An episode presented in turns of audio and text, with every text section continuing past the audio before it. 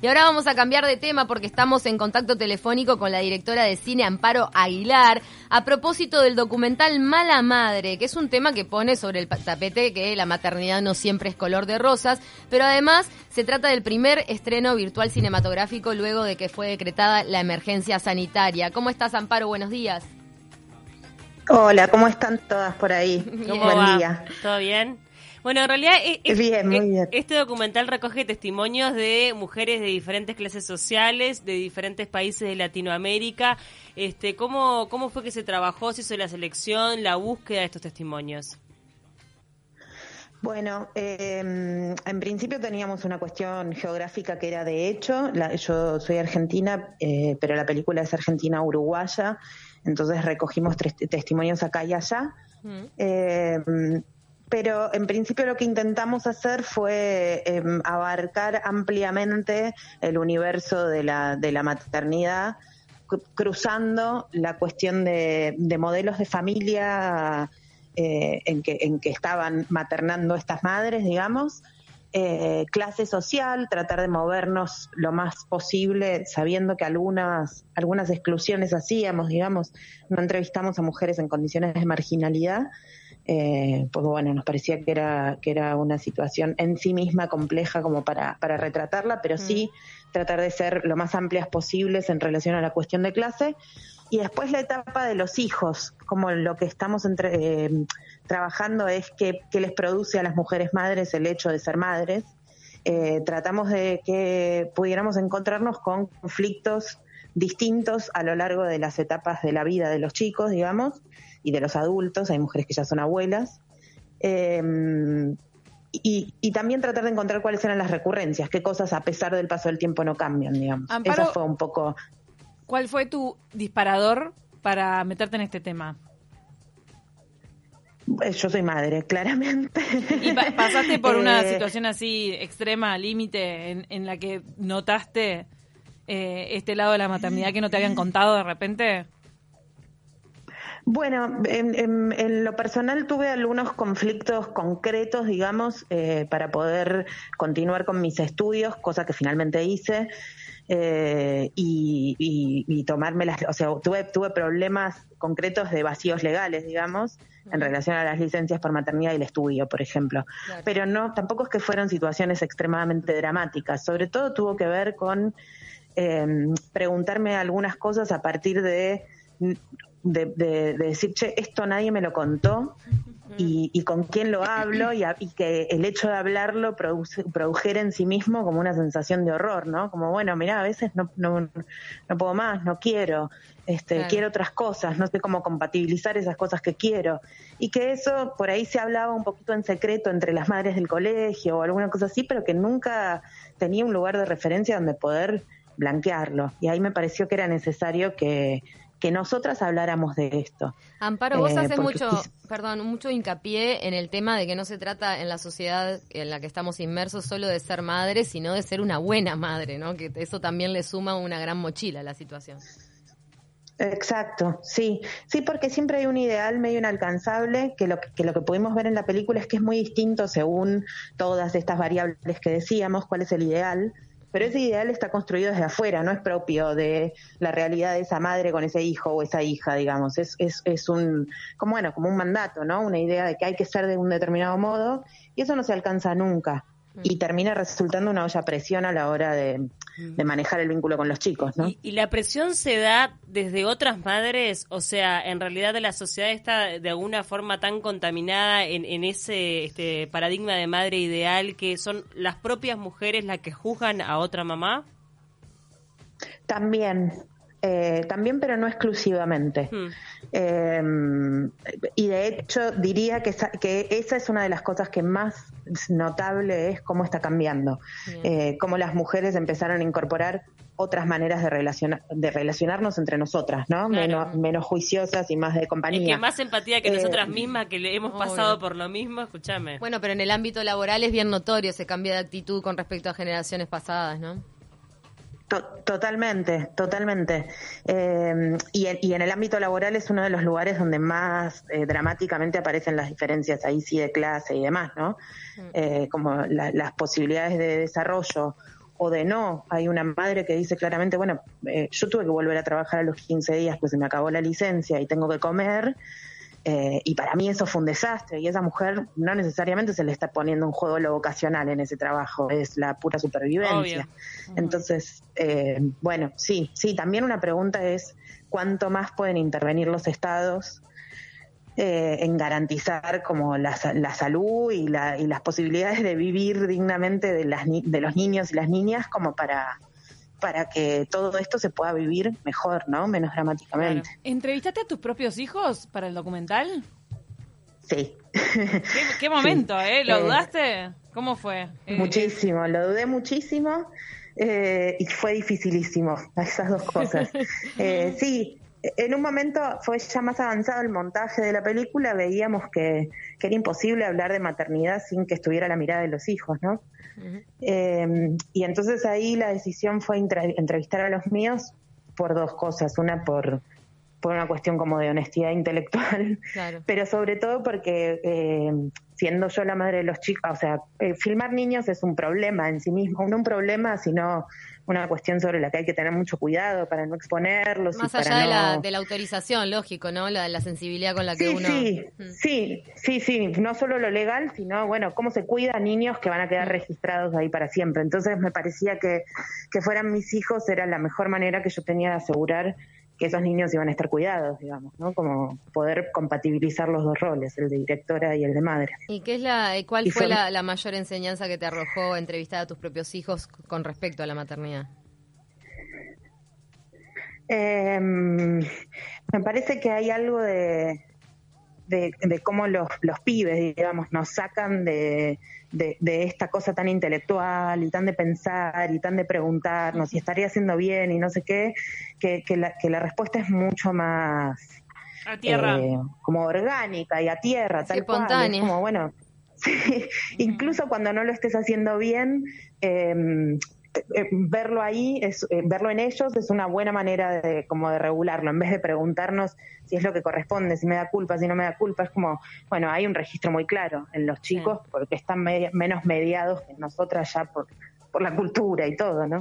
Y también entender que hay cuestiones que tienen que ver hasta con lo biológico, con lo hormonal, la, este, muy conocida depresión postparto que sufren muchísimas mujeres.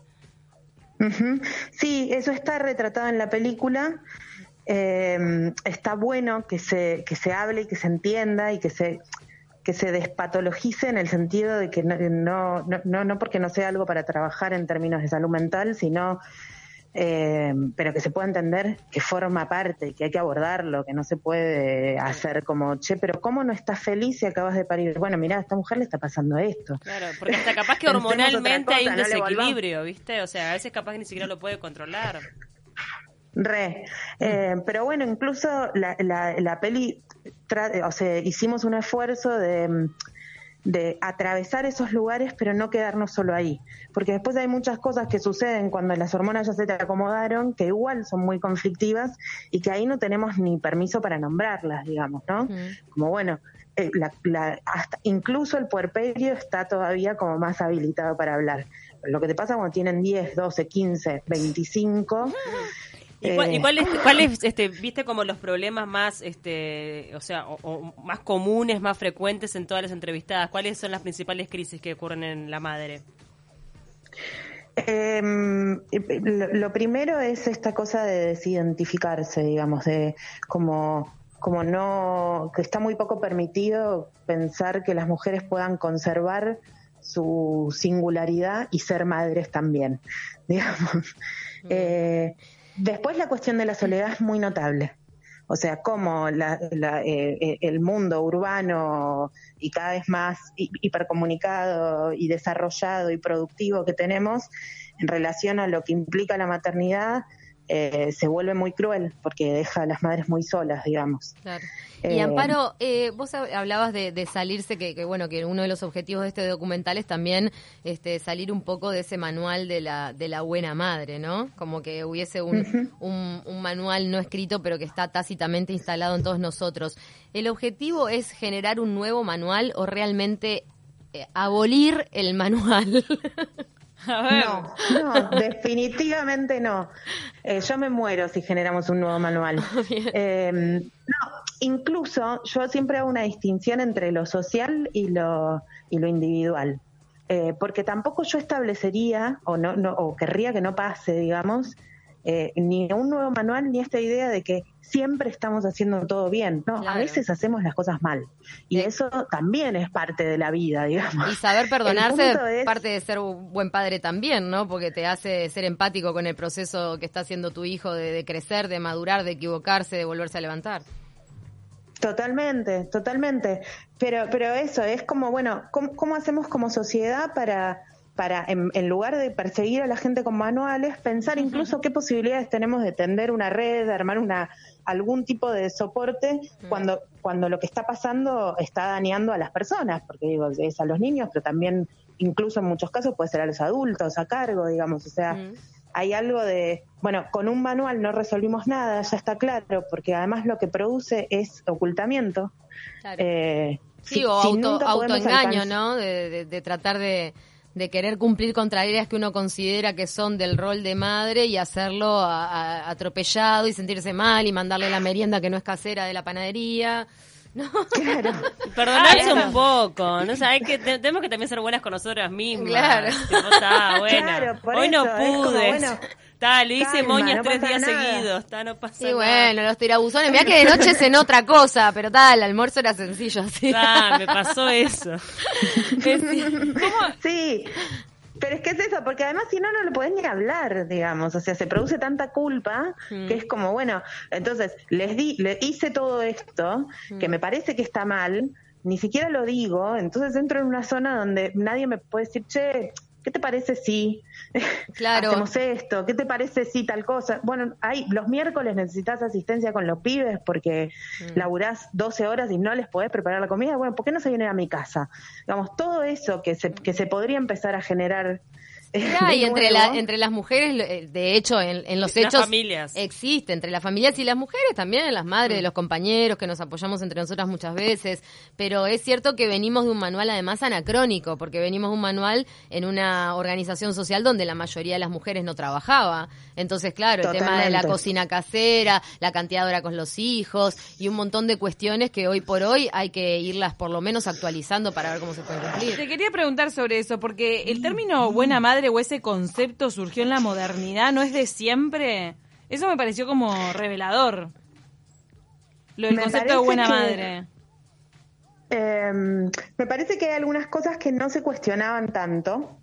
O sea, las madres eran buenas porque eran madres, punto, Ah, antes, digamos. Claro. Y porque era lo único que hacían, entonces lo que hiciera una madre iba a estar bien. Cuando, cuando empezamos a tener participación en otras partes de la vida pública, digamos, eh, entonces empieza a aparecer la evaluación de los roles. Hacia el Si siglo XX. trabajadora, si- Ahí va, hacia el siglo Claro. XX que cambia el rol de la mujer. Claro.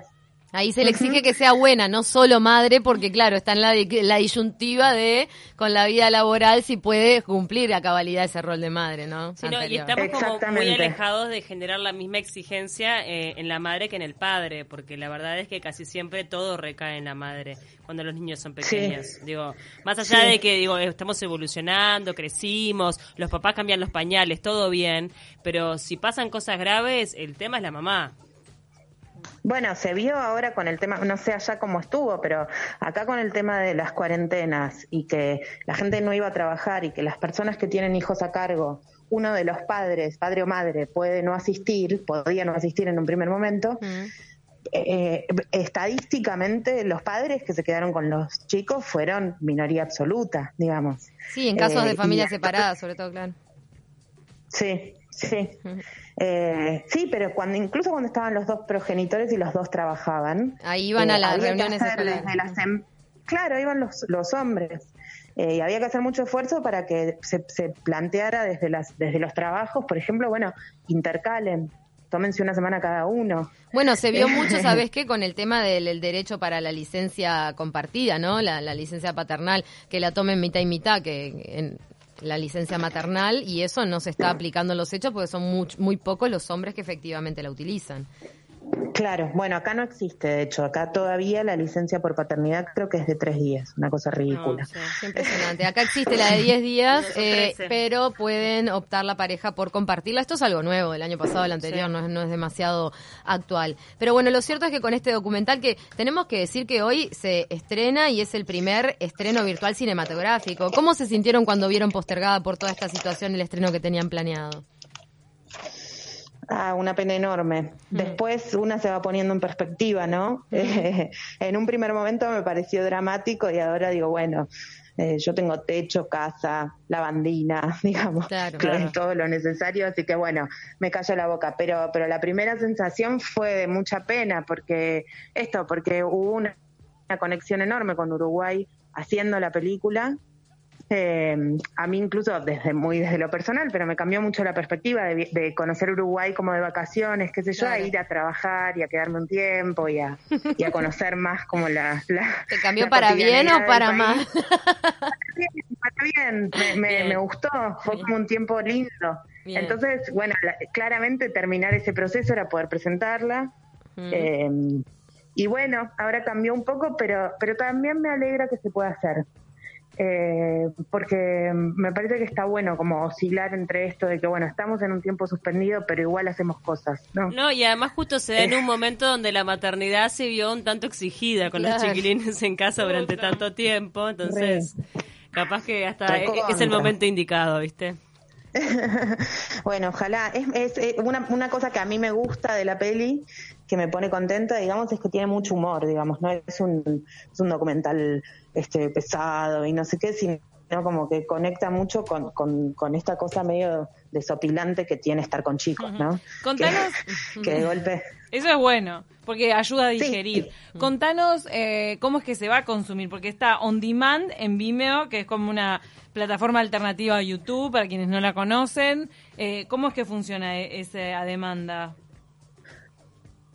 Eh, bueno, sí, hay que hacer un logueo muy sencillo. eh, se entra a través de, como decías, es vimeo.com barra on demand barra malamadre film. Eh, y lo que se hace es un alquiler con, con la tarjeta de crédito. eh, que una vez que vos alquilás la película queda disponible en esa, en esa computadora, digamos, por 48 horas. Se puede ir viendo durante los dos días siguientes. Y bueno, sé que hay, hay códigos promocionales, nos pueden seguir en las redes porque hay como ofertas, sorteos de, de accesos y demás. Es, es un momento raro, digamos, porque todos consumimos muchos contenidos por internet eh, y está bueno que quienes puedan acompañen a las producciones que, bueno, que, que generan trabajo y que con la entrada los vamos retribuyendo, digamos. Exactamente. Bien. Bueno, Me gracias. perdón, te- nos tenemos que despedir, pero nos podemos despedir con alguna anécdota o alguna frase que te hayan dicho tus hijos en esas entrevistas, porque me quedé, dijiste, fueron muy orgánicos, espontáneos, pero ¿te quedó alguna frase que decís, esta, para todo el resto de la vida va a estar en mi mente? Bueno, eh, hay una que, que está hasta en el teaser, pero que es yo hasta el día de hoy eh, no paro de reírme, que es que les preguntábamos por el trabajo y qué pasaría si las madres no trabajan y Cata, mi hija, me contesta, no podríamos vivir. claro, digamos, tiene sí. clarísimo. Entonces, al rato le preguntamos a Juan, bueno, ¿y a vos te gustaría que mamá, si pudiéramos, si estuviera todo asegurado, ¿te gustaría que mamá no trabaje? Y me contesta, y no, porque vos también tenés derecho a estudiar y aprender, que era lo que él más asociaba con el trabajo. Así que fue como, bueno, listo. Eso de que las nuevas generaciones están entendiendo las cosas de alguna forma, ¿no?